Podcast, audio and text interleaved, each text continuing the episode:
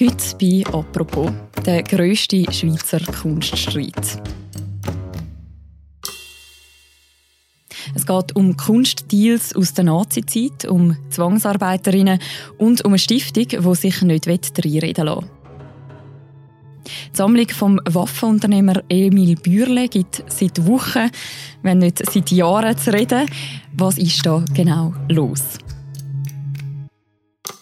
Den Fall den dröseln wir heute auf im Podcast «Apropos». Mein Name ist Mirja Gabatuller und bei mir im Studio ist jetzt Christoph Heim. Er ist Kulturredakteur bei Tamedia und begleitet den Fall Bürle schon seit längerem.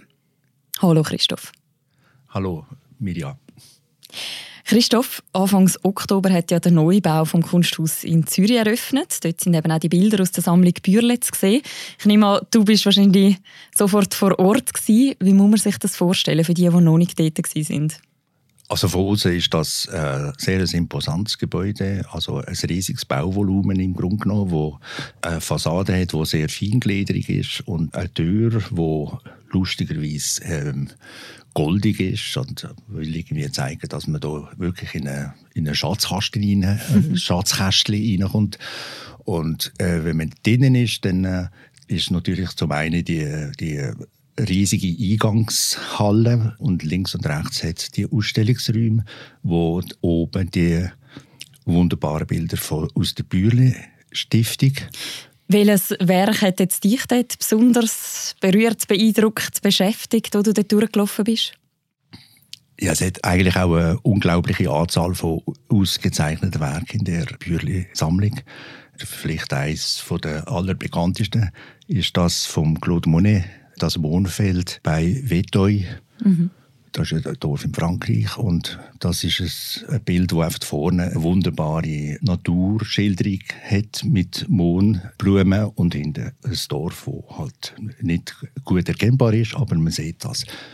Und das ist eines der hinreißendsten Bilder. Du hast jetzt gesagt, das ist eine Vielzahl von ausgezeichneten Bildern. Mhm. Was kann man denn jetzt konkret sagen zu dieser Sammlung Bürle? Was macht die aus Sicht jetzt von der Kunstexperten so speziell?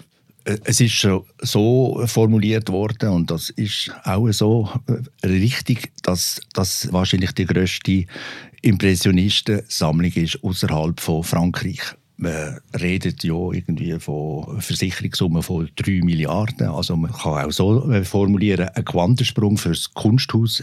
Überhaupt eine Sammlung, die so dicht mit Meisterwerk ist, ähm, können zeigen, dass das Haus unglaublich aufwerten. Und das ist wahrscheinlich das Wichtigste. Ja. Mhm. Es tut es aufwerten, es bringt das Kunsthaus aber gleichzeitig auch in die Schlagzeilen. Bevor wir jetzt vertieft einsteigen, ganz kurz, was ist das Problem mit dieser Sammlung? Man kann auch sagen, es gibt eigentlich zwei Probleme. Das eine ist der Sammler, nämlich der Emil Bürli, der sein Geld gemacht hat mit Waffenproduktion und Waffenhandel, Waffenexport, vor allem Natürlich, das, der kritischste Waffenexport ist äh, der nach Nazi-Deutschland. Dort hat er sehr viel Geld verdient, hat aber auch später den Amerikanern Waffen geliefert.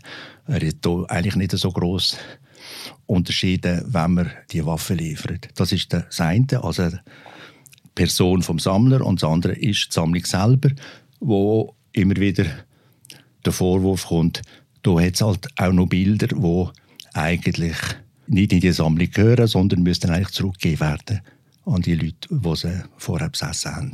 Mhm. Starten wir mal mit dem Sammler, mit dem Emil Bürle. Im Zusammenhang mit ihm taucht ja oft so der Satz auf Kunst und Kanonen. Das habe ich irgendwie schon an vielen Orten gelesen. Vielleicht kannst du noch mal beschreiben, was ist das für ein Mensch gewesen, auch in seiner Zeit?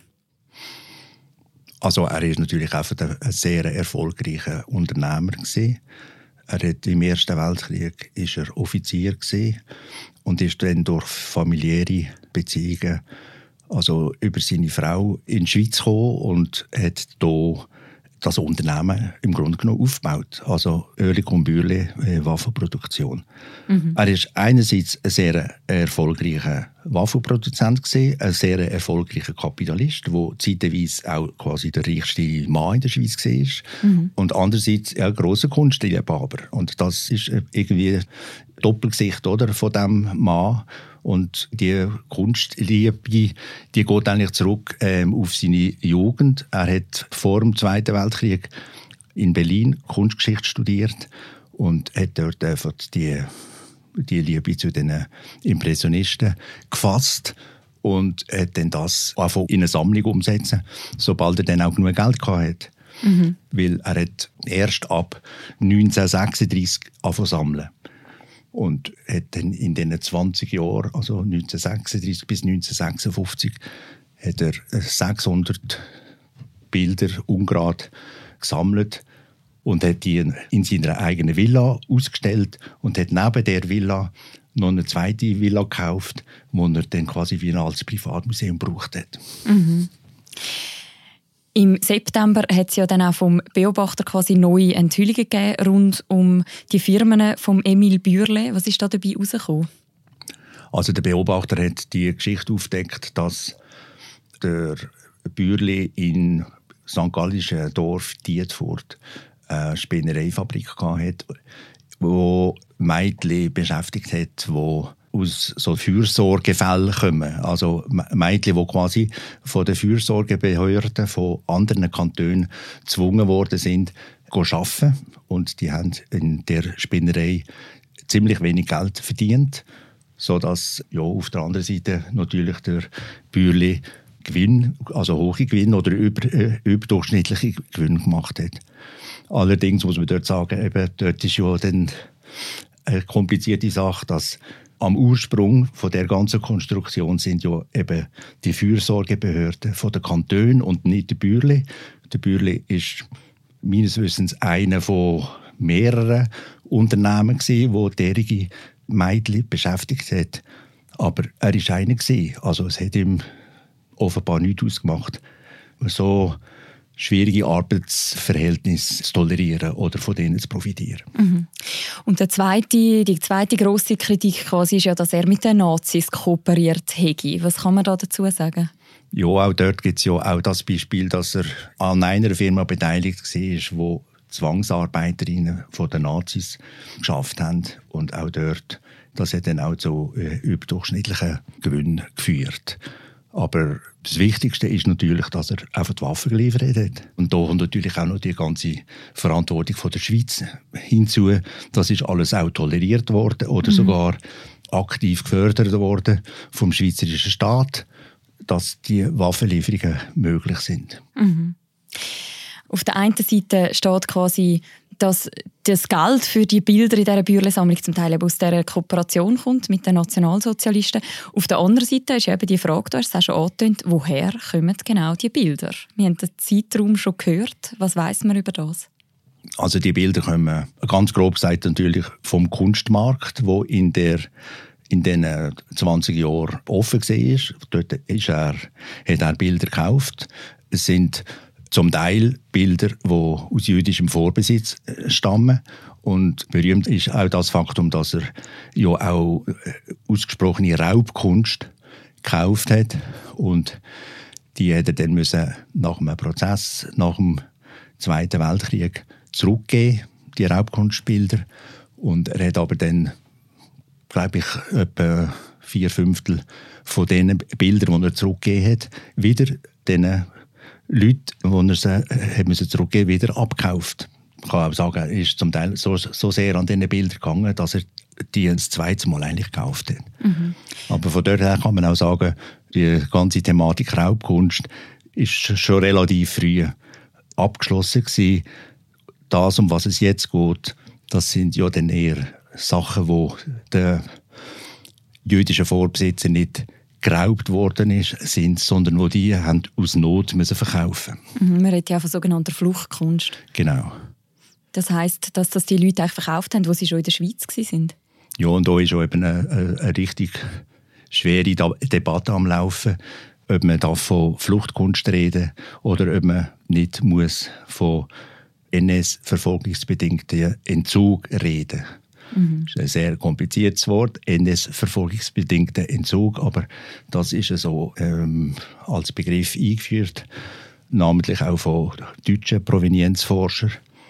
Und in der Schweiz hat man eigentlich lang sich auf die Haltung zurückgezogen, dass man gesagt hat, Bilder, die von jüdischen Vorbesitzern in der Schweiz ähm, verkauft worden sind. Das ist Fluchtgut.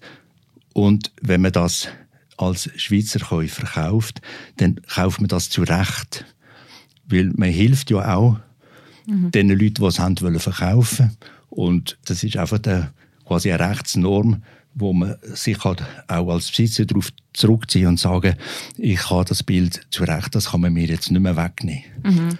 Und eben die ganze Thematik wird jetzt eben überformt von dem NS-verfolgungsbedingten Entzug, wo man sagt, die Leute, die in der Schweiz das äh, müssen verkaufen oder in den Niederlanden oder auch in Amerika, die sind auf der Flucht und die verkaufen das aus Not und sie finanzieren quasi ihre Flucht oder überhaupt ihr Leben mit dem Verkauf von diesen Bildern.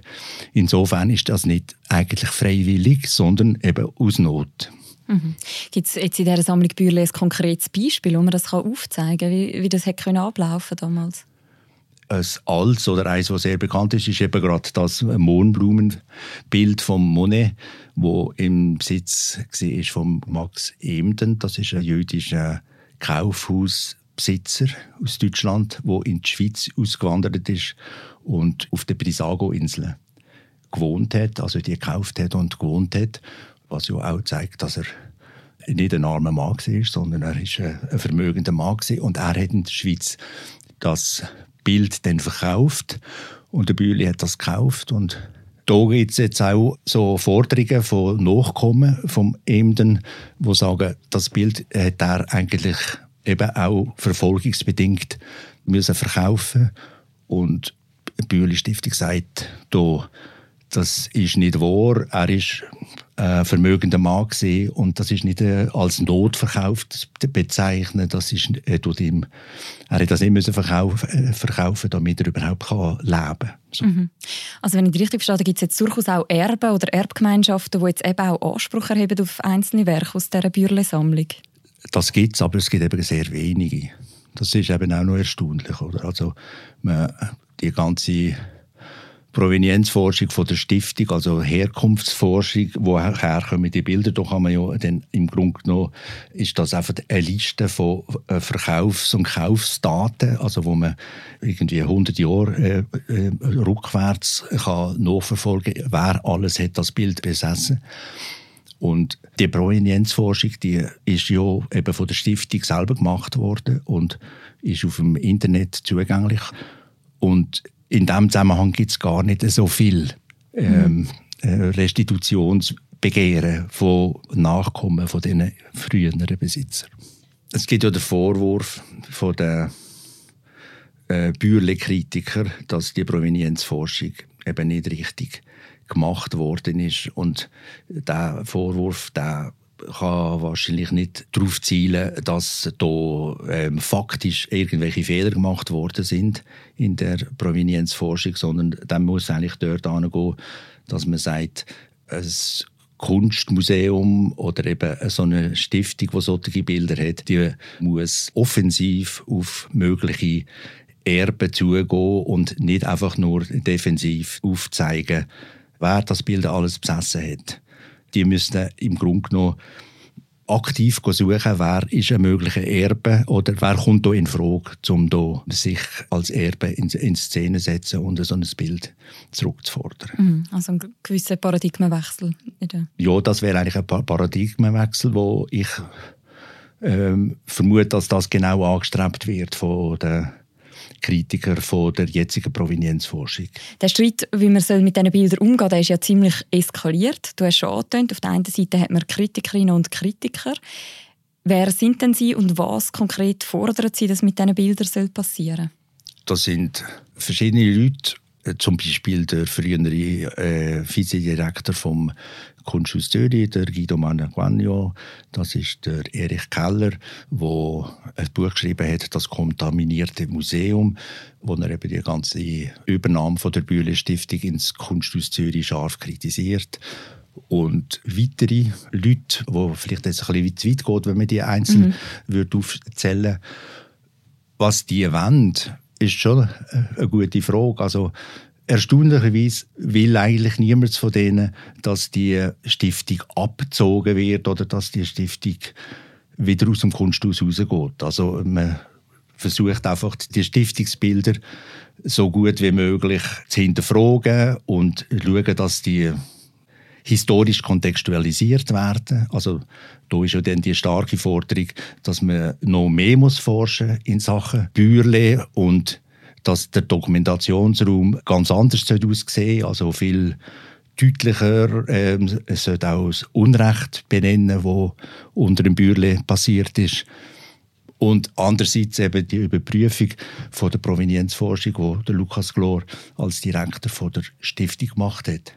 Mhm. Eben der Lukas Glor, der Direktor von der Bürle Stiftung, der tritt ja in Kürze zurück und hat jetzt quasi kurz vorher noch droht, dass er sogar die Bilder eventuell könnte zurückziehen, wenn jetzt die Stadt Zürich oder das Kunsthaus eben seine Provenienzforschung überprüft und sich da einmischt. Meint er das ernst mit der? Also es ist ja quasi eine Erpressung, oder? Ja, also mir hat er ja dann gesagt am Telefon, als ich ihn das gefragt habe, hat er gesagt, das ist äh, nicht das, was ich wollte sagen. Ich habe nie droht mit dem Rückzug von der Stiftung oder von diesen Stiftungsbildern, sondern ich habe einfach gesagt, es ist problematisch, wenn der Staat anfängt, direkt die Provenienzforschung überprüfen. Er hat, ähm, soviel ich weiß, nichts dagegen, dass das eine unabhängige Stelle macht, aber das kann nicht der Staat sein. Mhm. Ähm, oder eben, vermutlich wird es ja dann auf das herauslaufen, dass das Kunsthaus Zürich als jetzige Heimat von diesen Bildern die Provenienzforschung überprüft. Also, dass man halt vielleicht eben das auch noch in die, in die Richtung erweitert, dass man auf mögliche Erben direkt zugeht. Mhm. Also er wehrt sich nicht grundsätzlich gegen eine Überprüfung. Nein, mhm. also da kommt, das ist halt dann, äh, relativ kompliziert, oder? Weil die Bilder sind ja immer noch im Besitz von der Stiftung und die Stiftung gibt die als Leihgabe ans Kunsthaus und das Kunsthaus ist kein staatliches Kunsthaus, sondern ein privater Verein und wo aber vom Staat stark unterstützt wird. Aus neuen Gebäuden ist ja etwa zur Hälfte vom Staat finanziert worden. Insofern hat der Staat hier natürlich schon etwas mitzureden. Aber rein rechtlich sind Stiftungsbilder in einem privaten Kunsthaus untergebracht jetzt. Mhm. Der Neubau vom Kunsthaus der ist ja sozusagen quasi jetzt der Blockbuster unter den Ausstellungen. Du hast aber geschrieben, es sagt da auch ein gewisses PR-Desaster.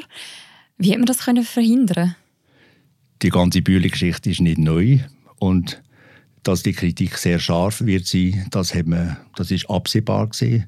Das hatten alle involvierten Kreise, namentlich eben die Regierung und ähm, das Kunsthaus können voraussehen haben sie auch vorausgesehen, aber sie hätten einfach können da auch offensiver mit dem Problem umgehen und nicht einfach warten, bis alle die Kritik kommt und äh, jetzt ist es ziemlich äh, desolat, finde ich, die Situation, weil so viel Kritik das Kunsthaus überschwemmt, dass man eigentlich, man, man redet ja nicht mehr über Bilder, man redet nicht mehr über Architektur, man redet nur noch über ähm, die Missetaten von Bürle.